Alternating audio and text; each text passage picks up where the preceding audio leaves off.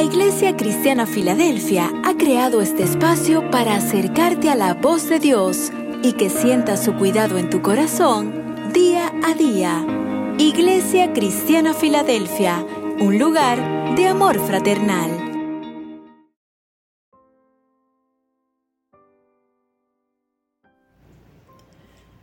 Bendiciones, amados hermanos y amigos. Les habla su servidora Exaterina de Perdomo. El devocional de hoy lo he titulado Cuando vienen las tempestades. Quiero que me acompañen a leer en el libro de Marcos capítulo 4 versículos 39 al 41 y dice de la siguiente manera. Y levantándose reprendió al viento y dijo al mar, Calla, enmudece. Y cesó el viento, y se hizo grande bonanza. Y les dijo, ¿por qué estáis así amedrentados? ¿Cómo no tenéis fe? Entonces temieron con gran temor y se decían el uno al otro, ¿quién es este que aún el viento y el mar le obedecen? En este pasaje se muestra el poder del Señor Jesús al calmar la tempestad. Y Él se revela aquí como el Señor de la creación. Encontramos aquí una lección muy importante que debemos, amados hermanos, aprender. Y es el hecho de que andar fielmente en los caminos del Señor no nos librará de atravesar por las tormentas y tempestades de la vida, como enfermedades, faltas de empleo, problemas familiares o financieros u otros. El Señor no promete continuos tiempos de bonanza a sus hijos, ni que seamos librados siempre de experiencias amargas o de peligro. Pero de lo que sí podemos estar seguros en estas circunstancias, amados hermanos, es de que el Señor estará con nosotros durante todo el camino y de que nada podrá impedir que lleguemos al otro lado.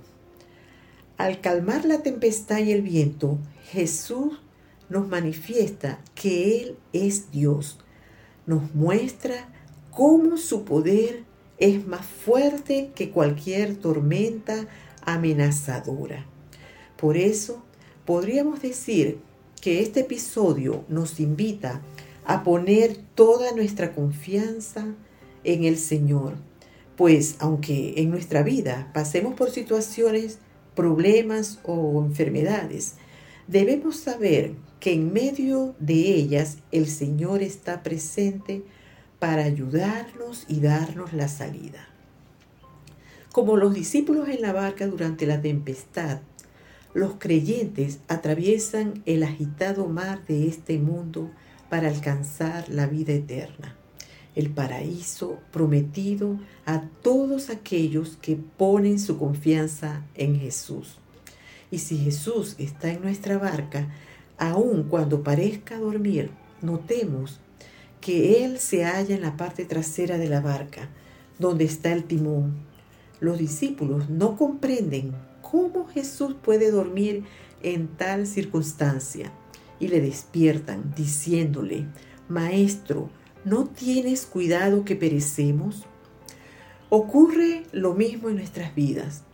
Cuando quizás pasamos por momentos difíciles, tenemos la tendencia a, pensar que el Señor duerme y no se preocupa por nosotros ¿No dio él la orden, pasemos al otro lado? Los discípulos aún no comprendían que él era su Señor y no se habían fijado en sus palabras. Si hubiesen creído en ellas, habrían estado seguros de llegar pese a la tempestad. Tenemos esta promesa de su parte. He aquí yo estoy con vosotros todos los días hasta el fin del mundo. Amén.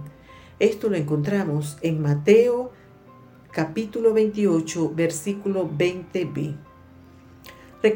Recordemos, amados hermanos, que con Jesús en la barca de nuestra vida, nada hemos de temer, aun cuando nos parezca que duerme y no interviene en nuestras dificultades, porque quizás no responde de inmediato o cuando nosotros queremos, Jesucristo, el Hijo de Dios, está siempre con nosotros y Él nos responde en su tiempo, que es diferente, por supuesto, a nuestro tiempo. Lo que tenemos es, hermanos, que saber esperar y confiar en Él. Las olas enfurecidas pueden golpear nuestra barca. Las dificultades o problemas que tenemos en esta vida nos pueden afligir y desanimar, pero sabemos que tenemos en nuestro Señor Jesucristo la salida, porque Él es nuestro socorro, Él es nuestro amparo y nuestra fortaleza. Dios nos ama mucho y nos proporciona salud, sanidad, provisión y protección a través de su misericordia. Cuando sabemos y creemos esto, el miedo huirá y la paz reinará en nuestro corazón. Y esta paz en el interior hará que cada tormenta en nuestra vida se calme. Oremos. Señor Jesús, gracias por tu infinito amor y misericordia.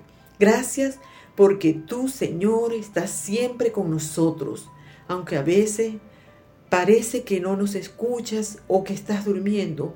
Perdónanos, Señor, por nuestra falta de paciencia y de fe, a pesar de que tú siempre te preocupas por nosotros y siempre estás ahí, porque tú nos amas y porque somos tus hijos. Aumenta, Señor, cada día nuestra fe en ti.